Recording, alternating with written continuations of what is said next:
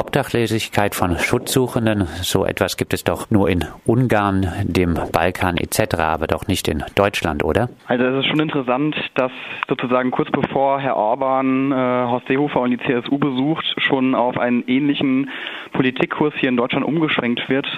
Die Pläne der Großen Koalition hat Heribert Prantl gestern vollkommen richtig als größte Leistungskürzung für Flüchtlinge in der Geschichte der deutschen Flüchtlingspolitik bezeichnet.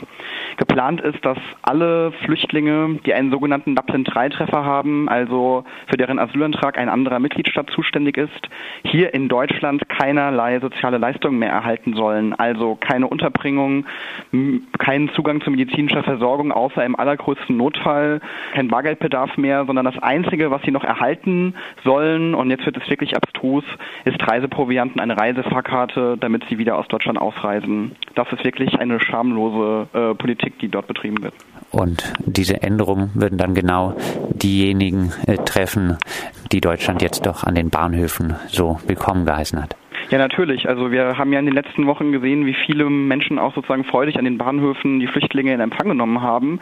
Und genau diese Flüchtlinge sind ja gerade Flüchtlinge, die über andere europäische Mitgliedstaaten nach Deutschland gekommen sind. Also äh, die möglicherweise einen Treffer in Ungarn haben oder in Österreich und dort ihren Asylantrag stellen müssten. Und genau die werden jetzt wieder in die Obdachlosigkeit geschickt. Das Bundesverfassungsgericht hat einmal ausgeführt, dass das Absenken des Leistungsstandards unter das physische und und soziokulturelle Existenzminimum nicht rechtfertigbar ist. Die im Grundgesetz garantierte Menschenwürde sei migrationspolitisch nicht zu relativieren.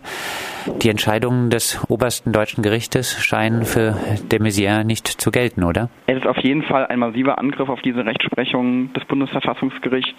Das Problem wird sein, dass hier ein verfassungswidriges Gesetz produziert wird. Und man weiß das ja, es dauert immer relativ lange, bis dann gegen Gesetze geklagt wird und das Verfassungsgericht am Ende entscheidet. Das heißt, die Politik spielt hier explizit damit, über mehrere Jahre ein verfassungswidriges Gesetz in Kraft zu halten und in dieser Zeit möglichst viele Flüchtlinge aus Deutschland herauszubekommen, weil sie schlicht keine Möglichkeit mehr haben werden, hier in Deutschland überhaupt gut leben zu können, weil sie, wie gesagt, auf die Straße gesetzt werden ohne materielle Leistungen. Nach dem Entwurf soll das Aufenthaltsgesetz so verändert werden, dass Personen, die angeblich eingereist sind, nur um Leistungen nach dem Asylbewerberleistungsgesetz zu erlangen oder es angeblich selbst zu verschulden haben, dass ihr Aufenthalt nicht beendet werden konnte, deren Asylantrag als offensichtlich unbegründet abgelehnt wurde und äh, die Staatsangehörigkeit eines sicheren Herkunftslands besitzen. Diese Personen sollen von jeglicher Erwerbstätigkeit und der Aufnahme oder Fortführung von Bildungsmaßnahmen ausgeschlossen sein. Kann man das so zusammenfassen? Nichts mit Integration Ausländer raus? Man muss es auf jeden Fall so sehen, dass auch die Bleiberechtsregelungen, das war ja sozusagen das Positive an dem Gesetzpaket im August, neben den Verschärfungen im Haftrecht für Flüchtlinge. Aber die Bleiberechtsregelung war ja sozusagen ein äh, durchaus äh, Fortschritt gegenüber den Regelungen vorher, wo Geduldete beispielsweise auch die Möglichkeit Möglichkeit erhalten sollten, nach einigen Jahren dann einen sicheren Aufenthaltsstatus zu erhalten. Das ist vollkommene Makulatur, wenn man gerade diese Personen sozusagen abspeisen möchte mit dem Allernötigsten und ihnen überhaupt gar keine Möglichkeit mehr geben will, beispielsweise einen Arbeitsplatz aufzunehmen.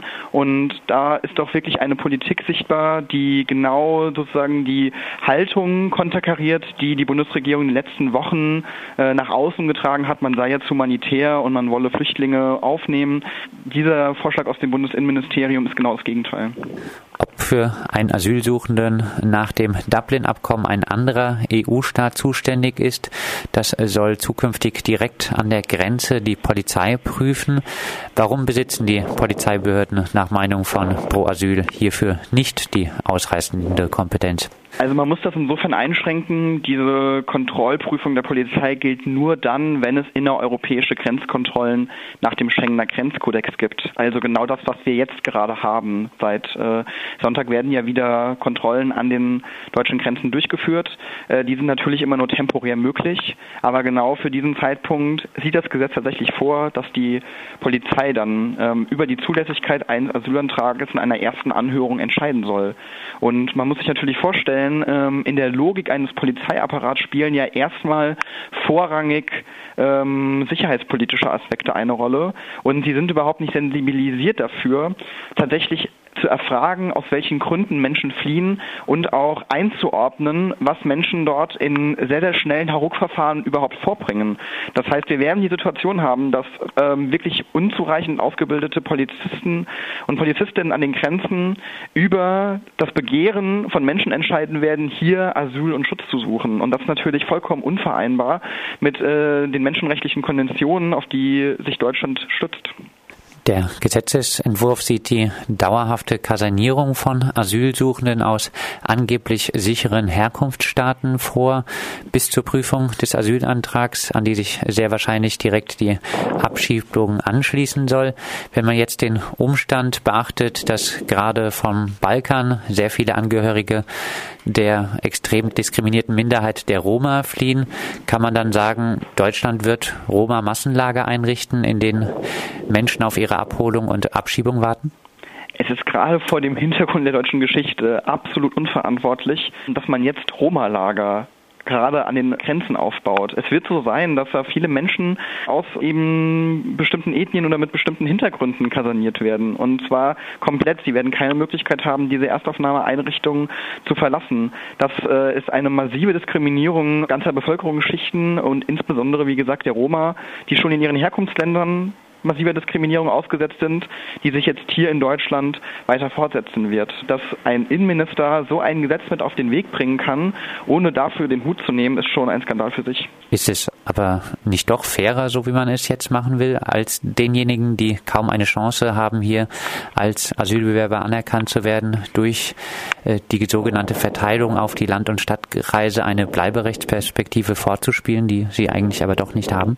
Aber viele von den niedrigen Anerkennungszahlen sind ja auch konstruiert. Also es gibt ja in anderen europäischen Staaten durchaus höhere Anerkennungsquoten. Übrigens nicht nur für die Roma. Belgien beispielsweise hat äh, eine 17-prozentige Asylanerkennung von Menschen aus Albanien, weil dort die Gründe viel, viel umfassender geprüft werden. Also ich glaube, wenn das Bundesamt für Migration und Flüchtlinge genauer prüfen würde, die Asylanträge und nicht diese Schnellverfahren machen würde bei äh, Personen äh, vom Westbalkan, dann hätte man da auch ein ganz anderes Zahlenwerk.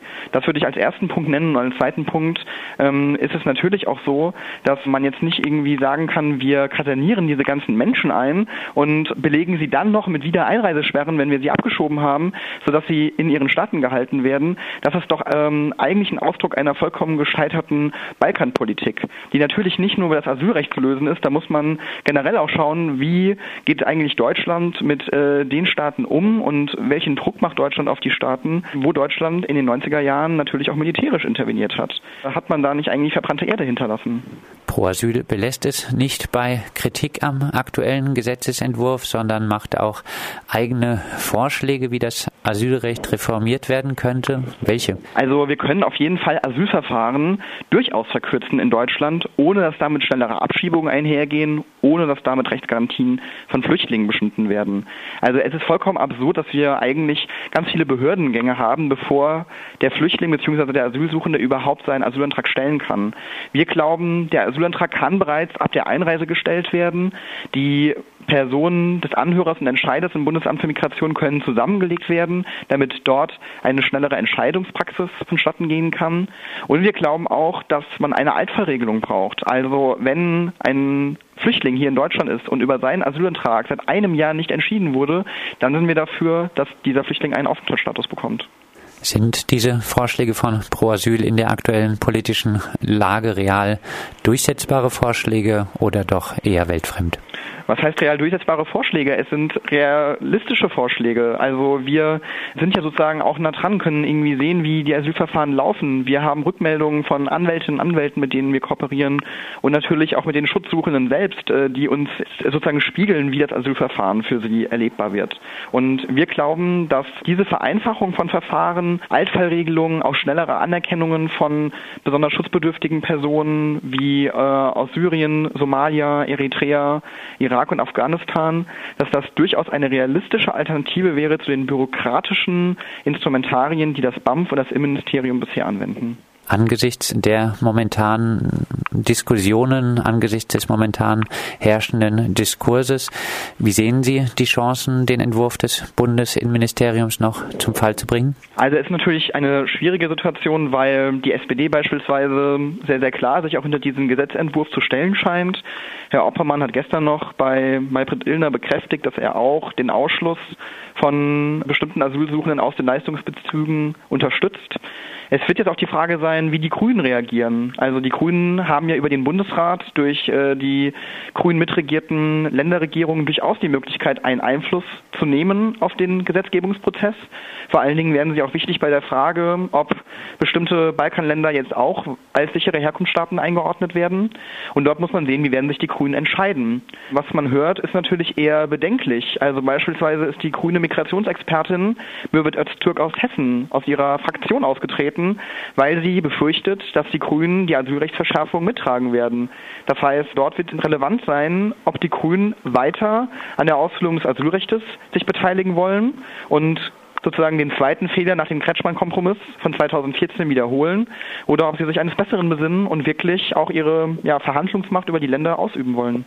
Die Chancen dafür stehen, wenn wir hier auf Baden-Württemberg blicken, wohl leider äh, sehr schlecht. Da wird wahrscheinlich Herr Kretschmann doch eher sagen, ja, mit mir gerne. Und genau deswegen glaube ich auch, dass wir eigentlich auch eine Politisierung brauchen von unten und äh, auch mehr Druck von unten. Also wir sind sehr, sehr froh, dass ganz, ganz viele Menschen an den Bahnhöfen stehen und auch ja, diese überall gepriesene Willkommenskultur praktisch ausüben. Aber ich glaube, wir brauchen jetzt einen Schritt weiter, der eine politische Antwort geben muss auf das, was gerade passiert. Weil ähm, wir müssen die Flüchtlinge begrüßen, wir müssen sie aufnehmen, wir müssen aber auch dafür sorgen, dass sie hier ein gutes Leben haben können. Das sagt Maximilian Pichel, Rechtsexperte von Pro Asyl. Mit ihm sprachen wir über den jüngsten Vorschlag aus dem Bundesinnenministerium, der das Asylrecht noch weiter verschärfen würde.